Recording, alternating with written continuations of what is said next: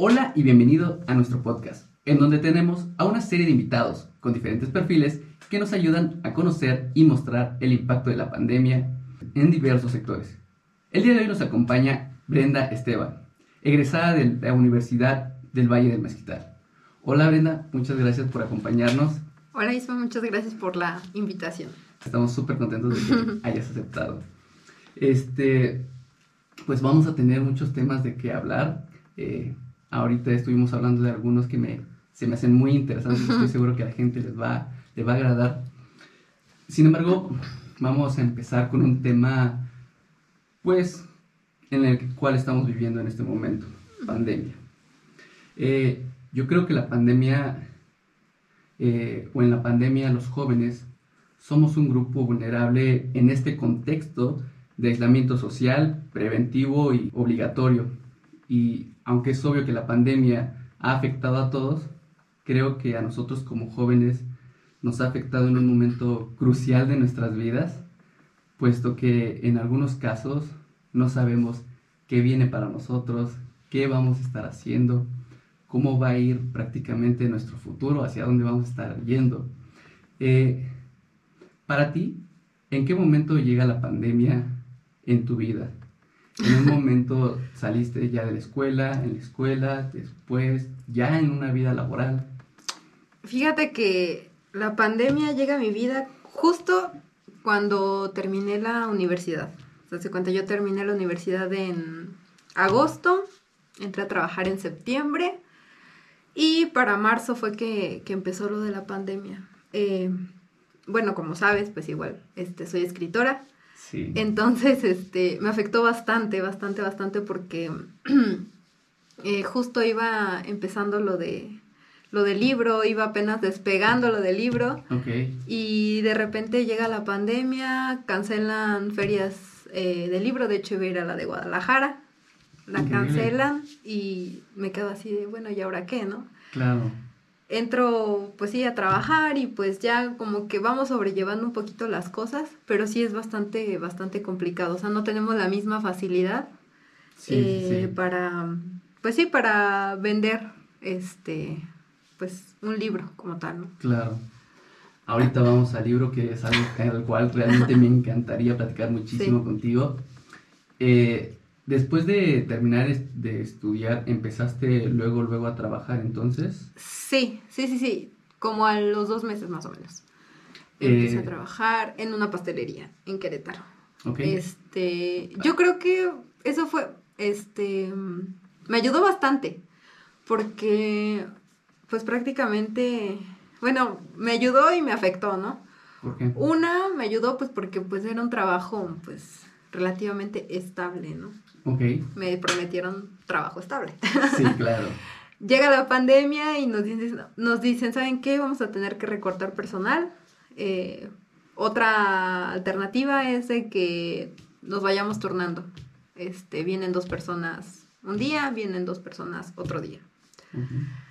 Y yo así de que ya me volvía loca porque pues yo estaba sola en Querétaro, mi familia acá.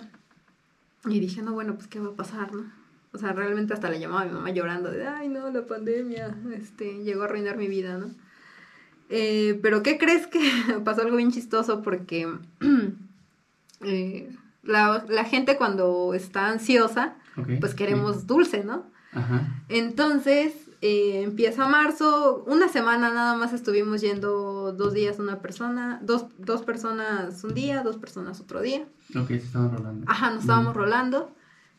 Y este, para nuestra sorpresa, la carga de trabajo empezó a aumentar así, súper, súper, súper, así que nos quedamos de, órale. De pedirnos 20 pastelitos, nos pedían ciento y tantos, y así de, no, no inventes. De pasar a hacer cuatro pasteleras, pasamos a hacer 15 pasteleras. Un caos total sí, en la, Sí, y nos ampliamos dos veces. O sea, imagínate. Entonces digo, sí me llegó a afectar, pero por otro lado, ya viéndolo del, por el lado bueno. Claro. O sea, fue una fuente de trabajo. Incluso, pues, mis compañeras que entraban eran porque estaban, pues, descansando de otro trabajo, ¿no? Y decían, no, pues, en cuanto se reabra, nosotras nos vamos. Pero, pues, ya, este, el trabajo era demasiado, los lugares donde ellas estaban de plano, algunos quebraron. Y pues se tuvieron que quedar con nosotros. Entonces, ya viéndolo de ese lado fue algo muy, muy, este... Bueno, hasta cierto Muy punto. ajá, hasta cierto punto, sí. Claro. Sí, sí, sí. Eh, en este caso me dices que estudia- eh, estuviste en una pastelería. ¿Eso fue porque estudiaste? Gastronomía. Soy licenciada en gastronomía. ¿Cuánto tiempo lleva a estudiar eh, eso en la UTBM? Eh, son eh, dos años de TSU, de técnico superior universitario, y un año ocho meses para la licenciatura. Ok, dices entonces eres licenciada. Ajá. Completamente. Sí. Increíble. este. Algo padre que he visto que tiene la UTBM es que esta- eh, en la universidad pues prácticamente hacen estadías en algunos lugares, pues hacen una preparación para la vida laboral, ¿no? Sí, claro. En este caso, ¿en dónde te toca hacer este tu estadía o cómo fue tu proceso? Eh, mira, para TSU eh, tuve la fortuna de obtener una beca para irme a Francia. Órale, qué increíble. Esto es gracias a, una, a un convenio que se tiene con una asociación que se llama Mestur. Es toda una serie de procedimientos, eh, cursos de francés, este, el plantear un proyecto para llevar a, a Francia, ¿no? Aquí la idea principal Sí. es difundir nuestra cultura, ¿no? Entonces, en ese tiempo, pues yo presenté el proyecto de mole rosa y mole blanco para su difusión en, en Francia. Este, presento mi solicitud.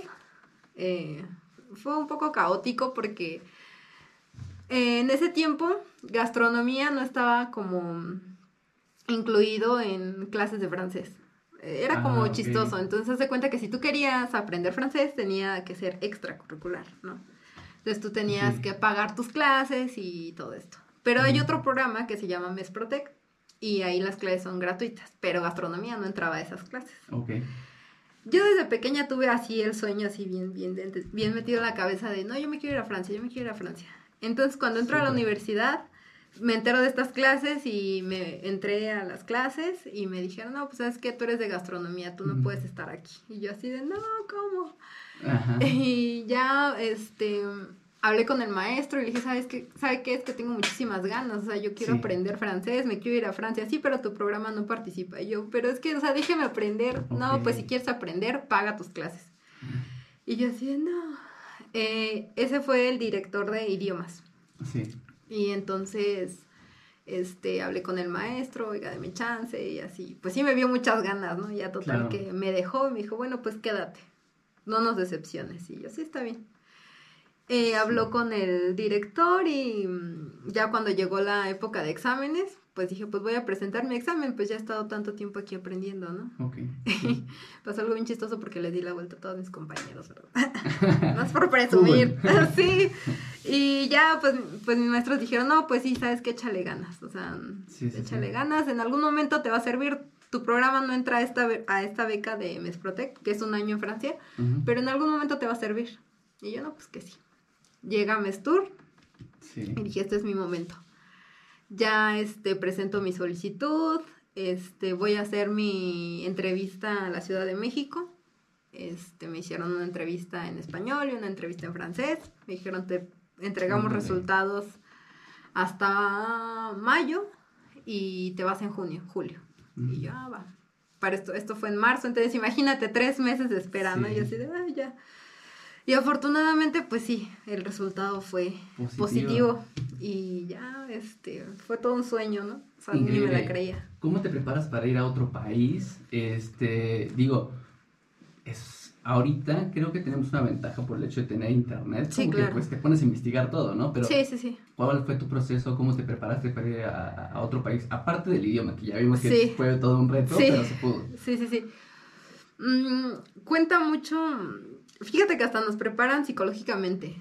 O sea, todos los alumnos que tenemos un, un intercambio, bueno, no es intercambio, una movilidad Ok, a otro país nos preparan psicológicamente, o sea, tenemos reuniones con psicólogos y pues sí nos preparan este mentalmente y yo pienso que es solo eso y trabajas muchas cosas, ¿no? Eh, yo en ese tiempo tenía muchísimas cosas en la cabeza que, que decía, no, pues, o sea, sí me siento feliz, pero no tan feliz como debería estarlo, ¿no? Entonces, tenía muchísimas cosas en la cabeza.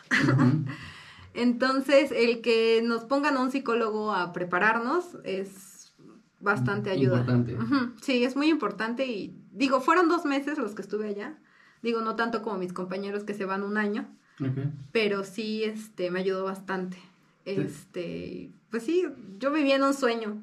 Claro. Te lo juro que esos dos meses yo estaba así como que no, no, no me la creía. Regresaba y yo decía, es que no puedo creer que ayer estaba allá y hoy ya estoy aquí. O sea, claro. sí, sí, sí. Y cuando estuviste en Francia, este, viste algo muy particular a diferente de México, en este caso por- hablando de gastronomía.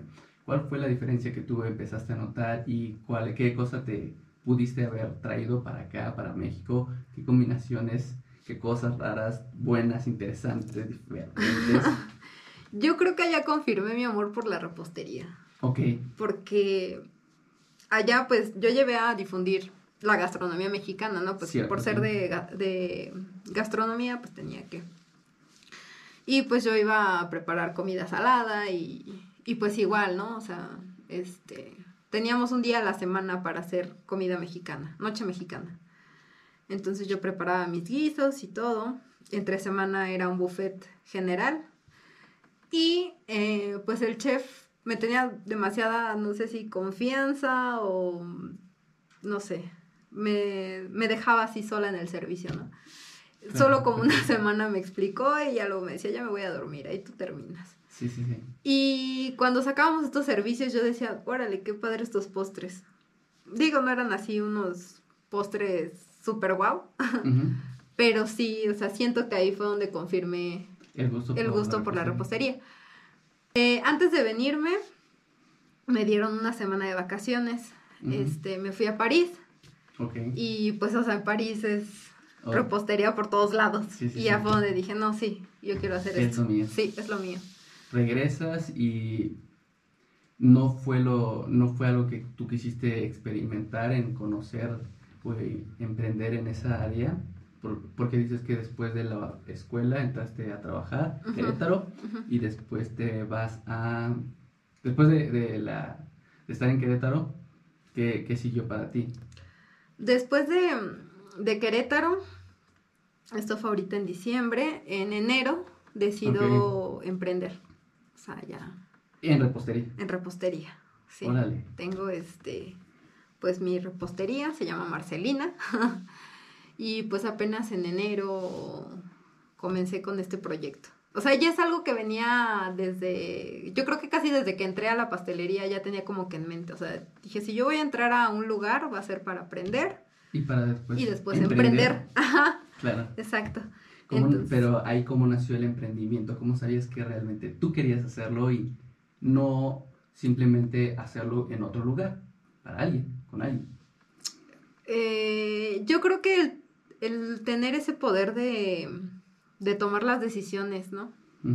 Sin preguntar o, o poder hacer lo que yo realmente quiero. Porque Claro. al trabajar para alguien, pues tienes que, este, pues ahora sí que seguir órdenes, ¿no? Sí, Y yo quería más, o sea, yo no quería hacer lo que me dijeran, yo quería eh, poner mis propias ideas. Entonces dije, la única manera de que yo haga lo que realmente quiero, lo que los postres que yo realmente quiero, Sí. es emprendiendo, o sea, sin seguir a nadie. Eh, fue, era la única manera. Entonces dije, ya aprendí, ya tomé técnica. ¿no Ya. tuviste miedo? ¿No Con fue la una sí, sí, ¿qué crees que sí fue una decisión bastante difícil?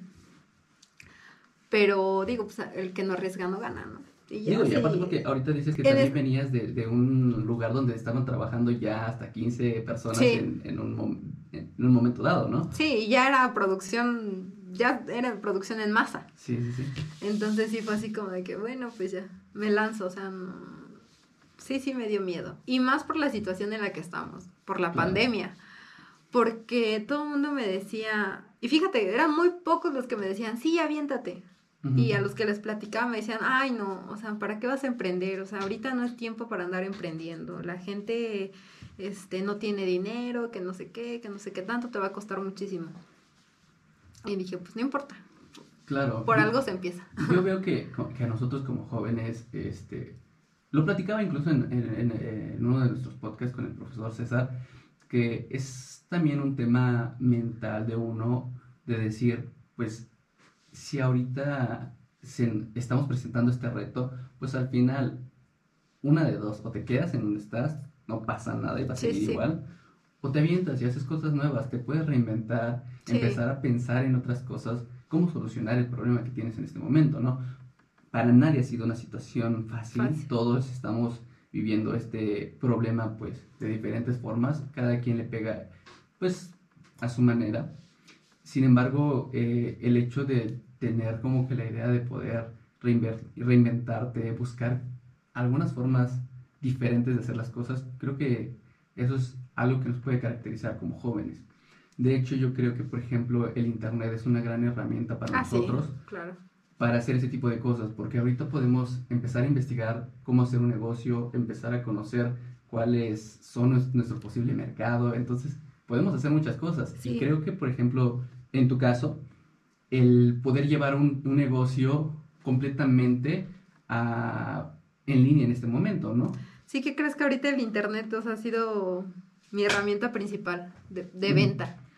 Este, ya ves que ahorita he estado mucho de lo de las nenis y no sé qué. Claro. ya, ya soy oficialmente neni.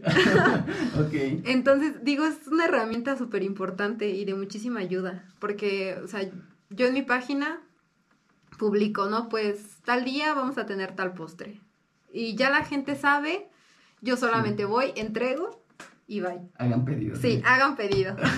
Estoy cerrando pedido. Y yo ya voy, entrego y bye.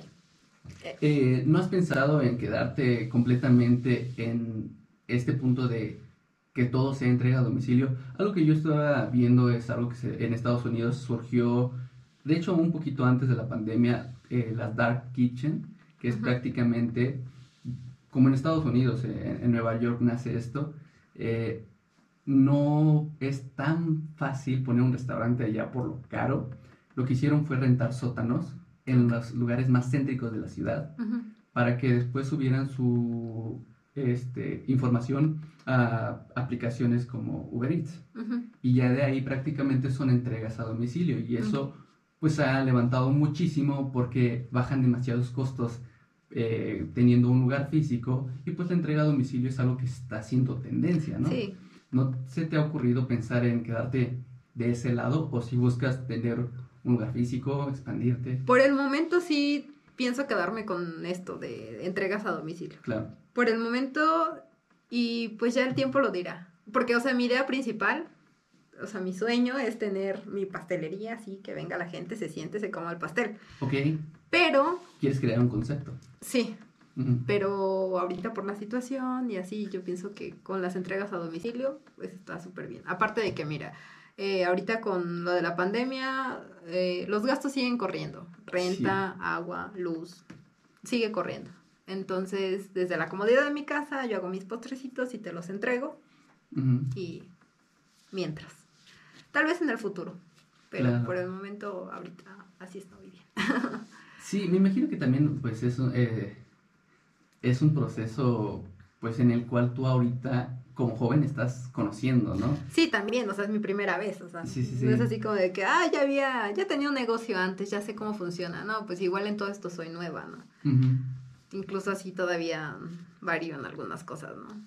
Pero pues eh, ahorita entonces este, solamente te estás dedicando a la parte de hacer repostería y entregas a domicilio, no estás haciendo como otro, otras cosas, como alguien, si alguien de los que nos está viendo te interesa tener un super pastel todo riquísimo. Ah, claro, claro, sí, o sea, sí, sí, sí, sí, o sea, también manejo pasteles sobre pedido, que una boda para poquitas personas. Okay. que un bautizo, que un cumpleaños, o sea, todo eso sí. O sea, entre semana yo puedo hacer los pasteles que me pidan, pero, o sea, estos postres individuales yo solamente los saco jueves y viernes. Ah, por, aquello del antojo y, así. Pero sí, o sea, sí saco pasteles sobre pedido. ¿Por qué no ha sido de lunes a domingo? De lunes a domingo, eh, pues igual me ando ocupando ahí en otras cosillas, ¿no? Sí. Eh, que cosas de la casa y entonces, como que igual siento que la gente O quién sabe, igual ya haciéndolo, igual y, y sí, ¿no? Digo, porque puedes tener a tu gente de los lunes, tu gente Sí, de martes. exacto, y así, ¿no? exacto. Muy- muy Sí, sí, sí, puede ser. Pero pues igual ahorita, pues te digo, voy empezando. Claro, Entonces, eh, pues me voy adaptando, voy buscándolo, porque de hecho empecé primero jueves. Primero jueves y dije, bueno, jueves repostero. Después me empezaron a pedir viernes también. Ya los que no alcanzaban jueves, este, Ya. apartaban para el viernes. Entonces, igual, igual y ya en un futuro, pues me van a pedir sábado, me van a pedir domingo, me van a pedir lunes Sí. y ya vamos ampliando y quien quite y ya en una de esas sin querer ya hasta el local tengo, ¿no? Porque sí me piden, no, pues ya pone el local porque se nos antoja una rebanada y tú solo tienes jueves y yo así, bueno, eso sí, sí, sí, sí. Sí, sí, sí, digo, a quien no le gusta un postre. Sí, y como te comentaba hace rato, o sea, con esta situación, pues la gente, la gente entra en un estado como de ansiedad. Y personalmente yo entré también en un estado de ansiedad. Y lo que quieres es algo dulce. Y pues yo creo que... Consuman Ay. postres. Sí, sí, sí, sí. No hay mal que un postre no pueda curar. Ahorita que estás hablando de que entraste en depresión eh, o eso, creo que pues prácticamente lo que decía al principio, como jóvenes nos ha pegado en diferentes formas. Muchos sacan sus ansiedades de diferentes igual. Sí, claro. de forma. Eh, ¿Cómo nace tu libro? ¿No nace de un momento también de- Depresivo. De, de- de querer sacar algo o de querer... Digo, porque hay muchas personas que sacan las mejores obras en un momento tan donde Sí, quiero sacar esto y compartirlo. ¿Cómo nace tu libro? Porque nos contaste hace rato que eres escritora también. ah, y sí. también esto se me hace súper interesante, cómo aparte de la gastronomía te fuiste a, a indagar en esa, en esa parte. Pues mira, soy escritora amateur, porque, o sea, yo no estudié ni nada para escribir, ¿no? Este, esta inquietud me nace desde la secundaria. O sea, desde la secundaria empiezo a escribir, escribir y pues hay cosillas, este, medias raras, ¿no? Ok. En la universidad, este, pues le voy dando como que forma a todas esas cosas que escribía antes, así sin sentido, ¿no? Ujú. Yo digo, bueno, ¿cómo puedo sacar esto, no? En la universidad también estuve en depresión, ya sabes, ¿no?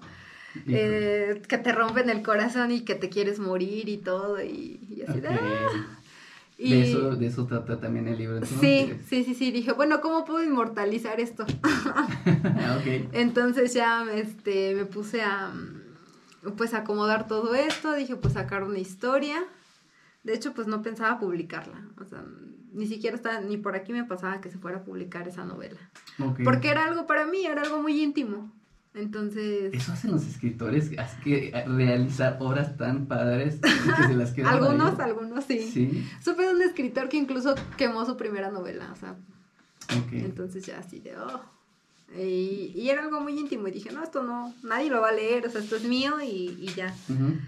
Y una amiga justamente, este, se lo enseño y me dijo, ay, está muy padre, deberías publicarlo. Y yo de, no, o sea, Sí. no, no, no, ni por aquí me pasa que se vaya a publicar ese libro. Ni siquiera sé si es suficientemente bueno, ¿no? Ok. Y ya total que me dejó como la espinita así de deberías publicarlo y estaba así taladrándome, deberías publicarlo. Y dije, bueno, pues, pues a ver, ¿no? Ok. Este, mm, hago contacto con una editorial de San Juan del Río, que es Sendira. Este, mando mensaje y me dicen, ¿sabes qué? Este, resúmenos tu libro en cinco líneas y nosotros te contactamos. Ok. En tres meses te contactamos, o sea, en ese lapso de tres meses. Y ok, este, mando mi, mi sinopsis, me contactan a los 15 días. Este, nos interesa tu, tu novela, mándanos tu manuscrito. Y yo así de, híjole, pero es que no te puedo mandar mi manuscrito porque no lo tengo registrado y por una u otra cosa, pues ya sabes que el plagio y todo esto, ¿no? Cierto. Y les digo, bueno, este, yo así confiando, ¿no? Porque pues ahí te dicen que si no es aprobado, pues es destruido y que no sé qué. Y yo dije, bueno, pues voy a confiar. Y mandé mi manuscrito y te contactamos en un lapso de tres meses. Y ok. Este, pasaron los tres meses y dije, no, pues ya, ya fue. Ok. Y pasando, yo creo, 15 días después de los tres meses me contactan otra vez. Oye, este, sí nos interesa tu novela, este, nos gustaría que fueras parte de la familia de escritores de Endira. Y yo así de, o sea, yo no me la podía creer porque, Sí, o sea, sí. dije, no manches, de algo de ser muy íntimo, Puede o sea, ser. ajá, o sea. ¿cómo sí le puede interesar una editorial, no? Ok. Y pues ya empiezo el proceso de mm, edición. El libro salió hace tres años. Se llama Por séptima vez. Sí. ¿Qué viene primero? ¿La historia, el título o cuando nace el título hasta el final? Hasta el final. Es una historia muy... Bueno, o sea, ya está escrita cronológicamente, pero yo empecé a escribirla del final hacia, hacia el inicio. Y Yo dije, quiero que así termine, pero ¿cómo, ¿qué va a pasar para yo llegar a este final? Eh, Sí. Estuvo muy raro. Somos muy raros. No me, no me imagino escribiendo algo para nada, eso es pésimo. Eh, pero eso de decir, tener ya la idea final, no sé, no.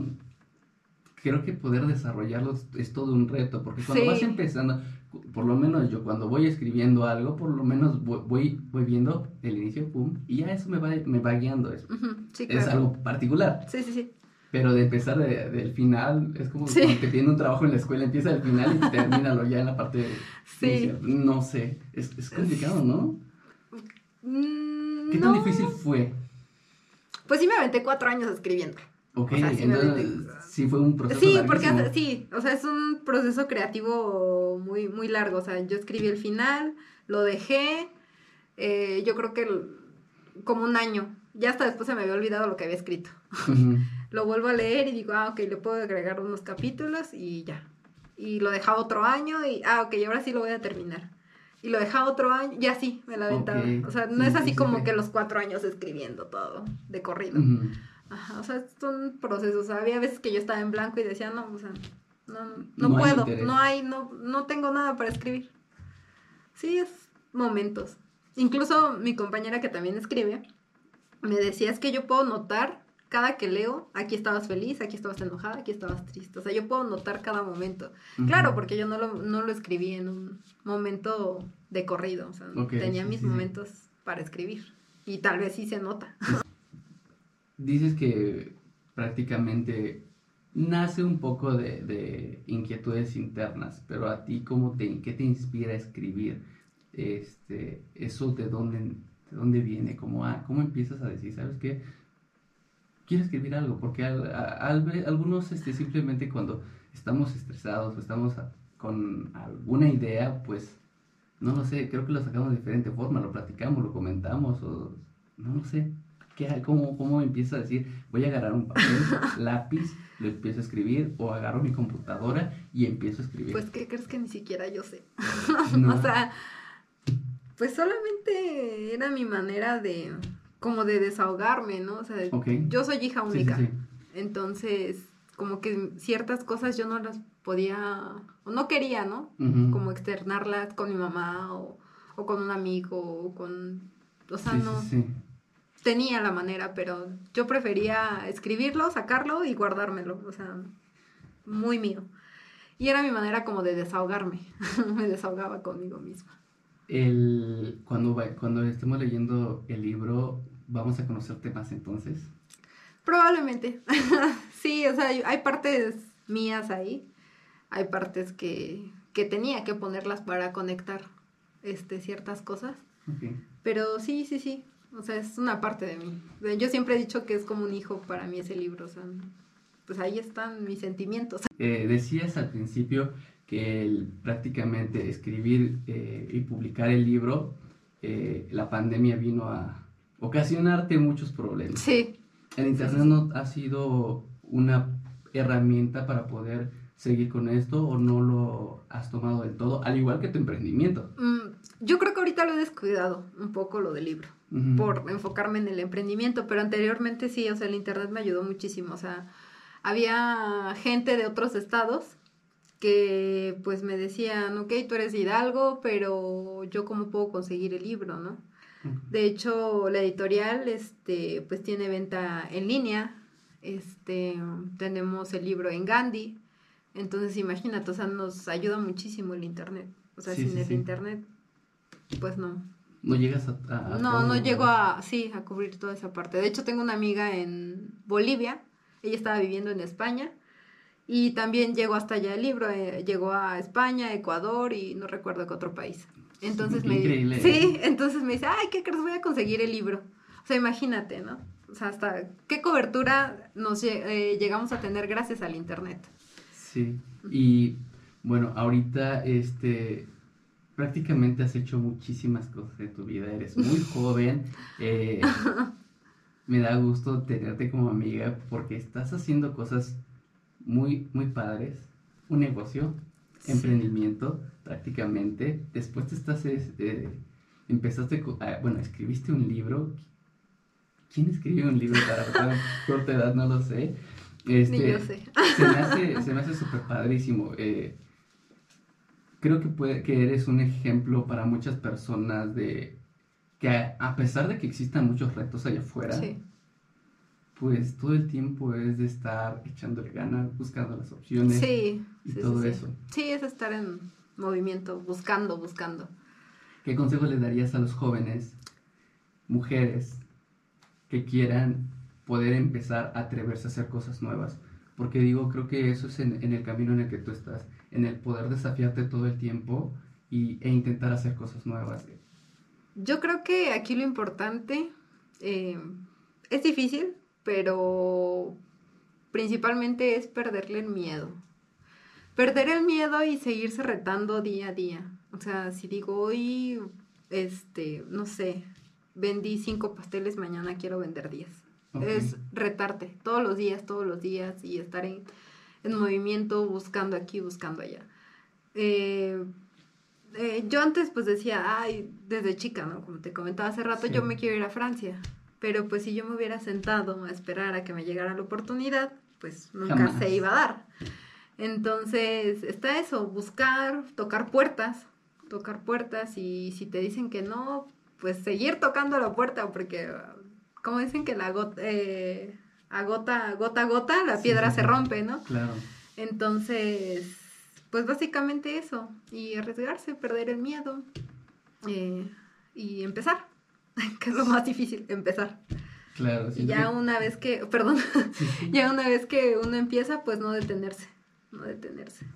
Siento que como jóvenes tenemos la oportunidad de ser un poquito más arriesgados, a diferencia de los adultos, no queriendo ser mala onda, Ujú. pero pues todavía tenemos este muchas cosas por, por, por seguir conociendo, por seguir haciendo y el hecho de eh, empezar a experimentar te va dando pues prácticamente el camino que eh, te va mostrando el camino que, Sí, sí, sí, que, que viene, que es para ti. Sí, claro. Sí, pues ya ahorita yo digo, no, pues ya sé que esto no lo debo de hacer, ya sé que esto sí, o debí de haber hecho esto, pero pues ya el, el camino te va enseñando. Muchísimas gracias, Brenda. Gracias Este, ahorita eh, nosotros como tal eh, nos dedicamos a vender internet en zona rural, eh, pero no queremos nada más mostrar esa parte, también queremos mostrar que pues prácticamente queremos ayudar en todos los sentidos. Eh, en esta ocasión vamos a elegir prácticamente casi todos los regalos que hemos dado se han ido para el municipio de Ixmiquilpan. Tenemos cobertura en Cardonal. Solamente estamos en 14 eh, comunidades, Ok. pero me gustaría que me ayudaras a ver eh, a cuál de esas comunidades les damos. En este caso va a ser o gel antibacterial para las tiendas o caretas para eh, los, ¿cómo se llama? Los de transporte público Ok. o una o dos. Vamos a poner caretas, eh, digo gel para la primera y este para la segunda va a ser eh, las caretas. Ok. Entonces, tienes que decirme un número del 1 al 14 Ok. y esa es la comunidad que vamos a elegir porque tenemos ca- 14 comunidades. Entonces, al, al número que digas es la comunidad que va a ser elegida. Bueno, pues a mí me sigue mucho el 7.